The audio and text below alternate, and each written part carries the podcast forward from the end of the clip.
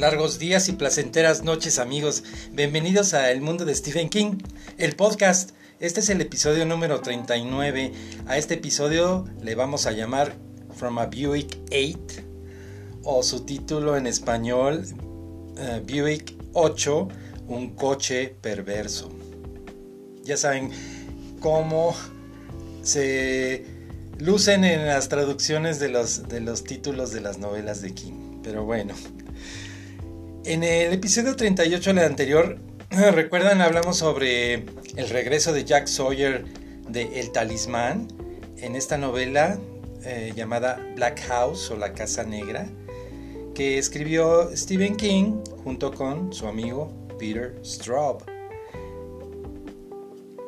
En este episodio pues vamos a hablar sobre esta novela un poco olvidada de, de Stephen King From a Buick 8 o Buick 8 o Buick 8. En 1999, Stephen King estaba realizando un viaje en auto y atravesó el estado de Pensilvania. En cierto momento se detuvo en una gasolinería y después emprendió de nuevo su viaje en cierto momento se derrapó el, auto y él estuvo a punto de caer en un río. Y pues la idea de, morir junto a, una carretera y tal vez eh, permanecer en la profundidad de un río dentro de un auto sin saber cuándo lo iban a rescatar o si es que lo iban a rescatar algún día, pues toda esta idea le aterró a Stephen King. Fue también cuando se le ocurrió, ¿verdad? La historia de From a Buick 8 o del Buick 8. Esta novela pues es, es del género del terror, pero también tiene muchos aspectos de ciencia ficción. La tropa D, que es un grupo de, de hombres que son policías, eh, este grupo formado por estos policías en el estado de Pensilvania, pues eh, ellos recuerdan los hechos ocurridos tiempo atrás cuando uno de sus miembros, que se llamaba Curtis Wilcox, pues falleció al ser atropellado por un conductor ebrio en el año del 2001. Eso nos trae a recuerdo pues el accidente que sufrió Stephen King en el 99. El hijo de Curtis Wilcox, que se llama Ned, un joven de 18 años, pues comienza entonces a visitar a este grupo de, ex compañeros policías de su padre, pues para conocer un poco más aspectos sobre su papá, eh, anécdotas de, sus amigos, del trabajo, ¿verdad? Entonces, eh, con estas visitas que él hace a este grupo de amigos policías, pues Ned se encariña mucho con ellos y también ellos con Ned. Eh, principalmente el sargento Sandy Dearborn y también Shirley Pasternak, que es la encargada de las comunicaciones de, los policías. Eh, ellos forjan un una unión muy, muy bonita, muy especial de amistad, porque pues él, el, joven Ned, le recuerda mucho a, su compañero también muy querido, ¿verdad? Entonces ahí se entabla una amistad muy, muy bonita entre, entre ellos, los compañeros, los policías y este joven. Y pues llega tanta la confianza que deciden contarle la historia de un auto que de repente alguien abandonó un ser extraño algunos años antes. A un, eh, un hombre extraño este, abandonó este coche ahí y pues nunca encontraron al dueño. Esta persona desapareció, simplemente abandonó el coche ahí y no, no saben por qué lo abandonó. Resulta que pues este grupo de policías lo, lo dejaron guardado en un, en, una, en un lugar que está atrás de la comisaría. Y es un cobertizo, de, hecho es un cobertizo detrás de las oficinas de, de, la policía. Y ahí dejaron al Buick todos estos años.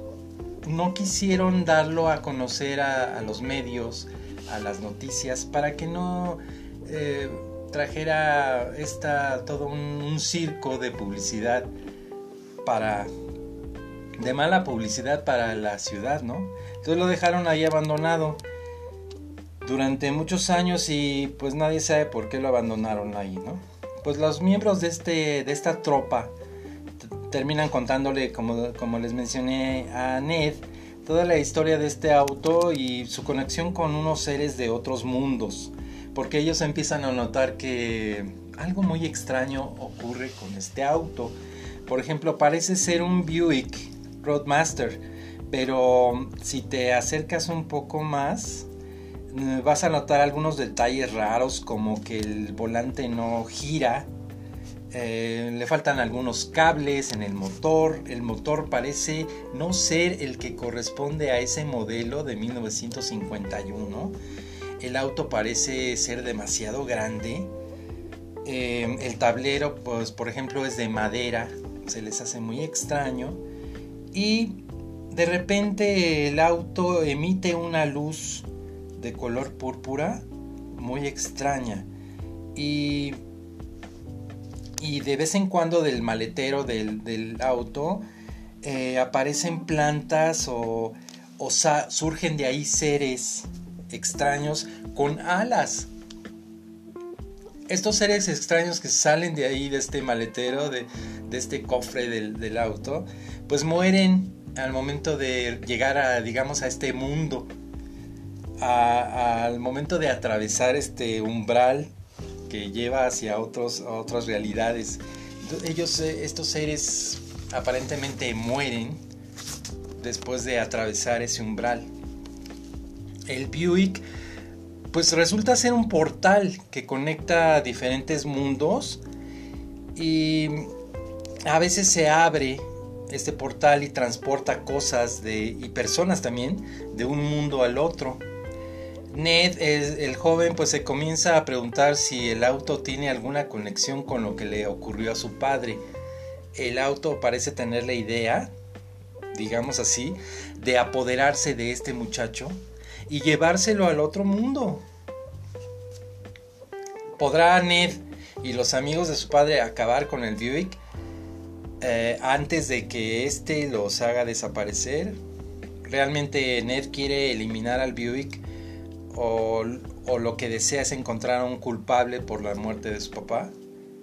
El libro, eh, aparte de ser de horror y ciencia ficción, también trata sobre la amistad, sobre lo que el ser humano es capaz de hacer por otros y tiene aspectos de redención, también el descubrimiento personal, el crecimiento personal. A mí me encantó este libro, aunque debo confesar que la primera vez que leí el libro no me atrapó mucho la historia. Creo que no entendí muy bien lo que estaba ocurriendo ahí. Entonces eh, lo dejé así como en la lista de los libros que menos me, me gustaron.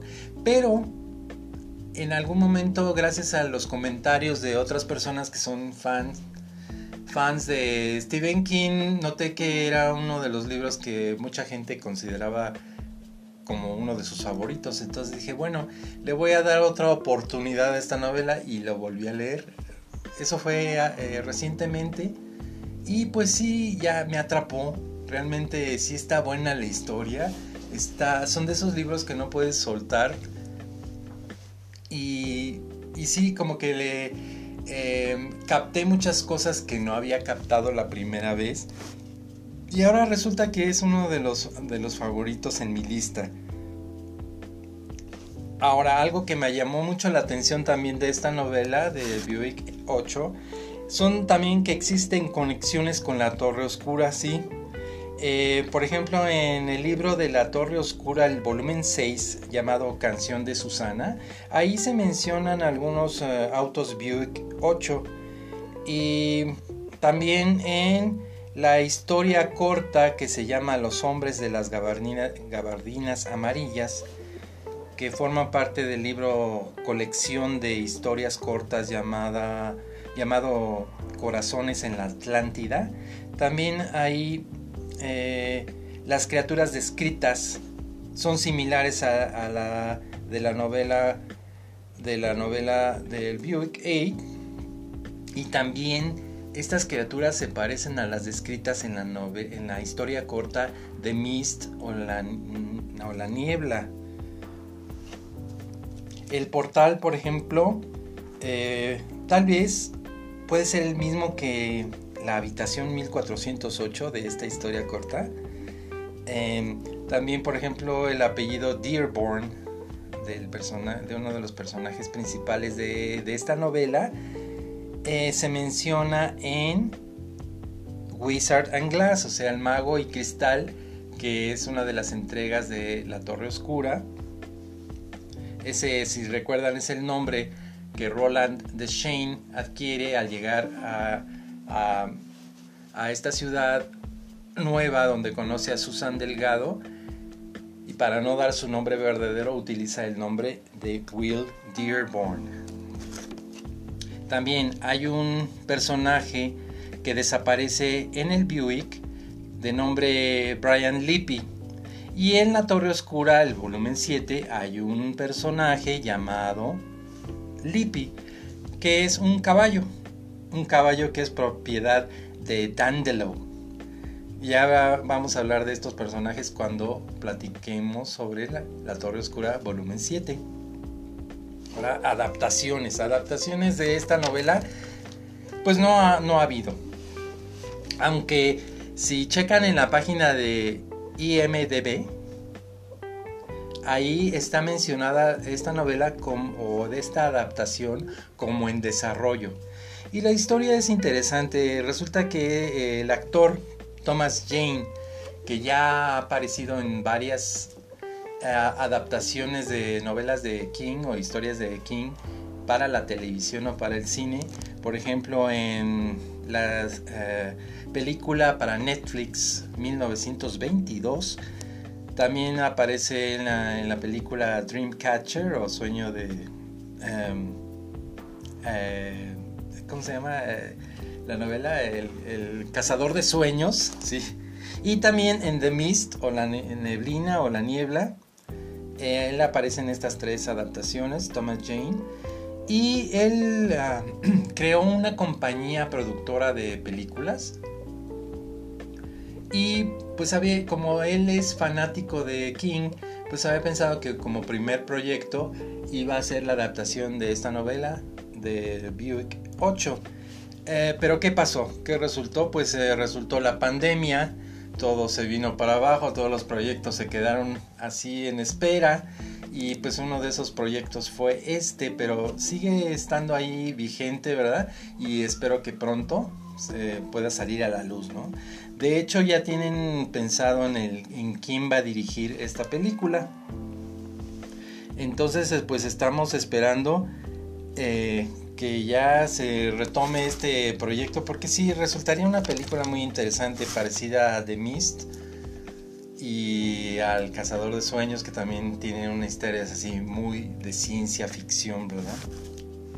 Ahora, hablando de este auto, del Buick, eh, pues es un auto muy bonito. Eh, no sé si han visto fotos o lo han visto así en persona, digamos, a este Buick Roadmaster. Pues este fue un, auto fabricado por la empresa Buick en 1936 y entre 1936 y 1958 se produjo este auto. También regresó en los años 90. Estos autos de 36 y 58 pues se construyeron sobre un chasis de gran tamaño y compartía su estructura con Cadillac y con Oldsmobile. Es un auto hermoso y muy enorme y pues sí, ahora entiendo por qué Stephen King lo escogió para esta, para esta novela. Si ven este auto es un auto muy, muy grande y un poco intimidante por su, por su tamaño, Pero es hermoso el auto, este, si lo pueden ver por ahí, échenle un ojo. Pues muchas gracias por escuchar este episodio número ya 39, de hecho. Em, estamos cumpliendo, bueno, estamos celebrando más bien que ya llegamos a los, a las mil reproducciones de nuestros episodios. Ah, pues muchas gracias. Y pues este es un aliento para seguir platicando sobre Stephen King y su obra. Ya saben, el objetivo de estos episodios de este podcast es revisitar estas novelas, platicar anécdotas, compartir nuestro cariño por King y por su obra. De hecho, estamos eh, esperando ansiosamente sus próximas novelas que se van a publicar este año del 2021, que son dos. Es eh, una llamada Later, una novela eh, parece ser que es de, de tema policíaco, ¿verdad? Y una novela también más adelante en el año que se va a publicar que se llama Billy Summers entonces estamos esperando y estaremos muy al pendiente de su, salida al mercado de estas dos novelas. Ya las comentaremos en cuanto las tengamos y las leamos para, para platicárselas, ¿no? Pues muchas gracias y nos vemos en la próxima amigos. Bye.